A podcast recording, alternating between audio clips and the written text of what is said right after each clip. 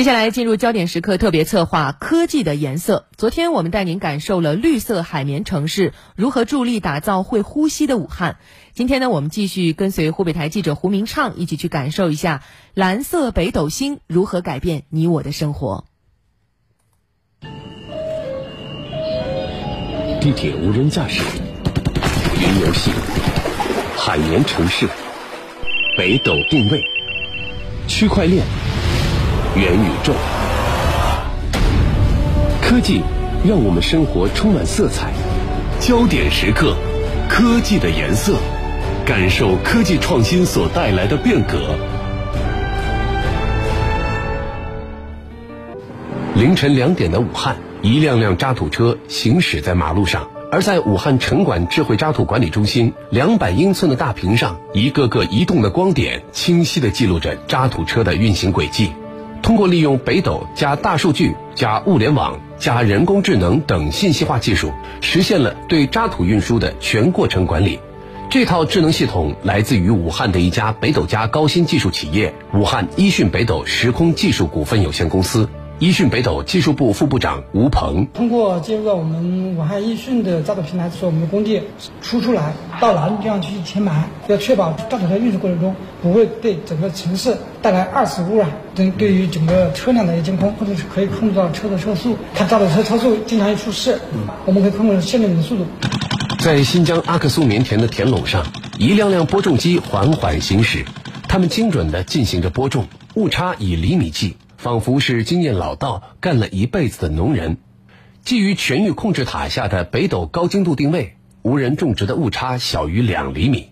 这是武汉一讯北斗在新疆的样板基地，所有的播种、施肥都是机器智能操作。一讯北斗技术部副部长吴鹏：我们当前推广比较多的，比如新疆这种大面积种植这种设备已经出了上万台。今年我们主要是布局湖南、湖北这个中部地带。去落地以水稻为主的这种产品，农业的要求精度是二点五厘米，因为你播种，你要是播错了半米，那完全掉到沟里去了。所以说这一块对于这种精度要求非常高，包括我们的耕种、施肥、整体的监测、长势分析都有相应的设备和相应的一些产品。北斗系统，它是我国自主建设的卫星导航系统。正如北斗导航系统科学家徐颖所说，北斗系统的建设一定是为了保护国家的主权的完整。北斗系统它是我国自主建设的卫导系统，建设的目的那一定是为了保护国家的主权的完整。技术上也突破了很多的封锁和限制。从提出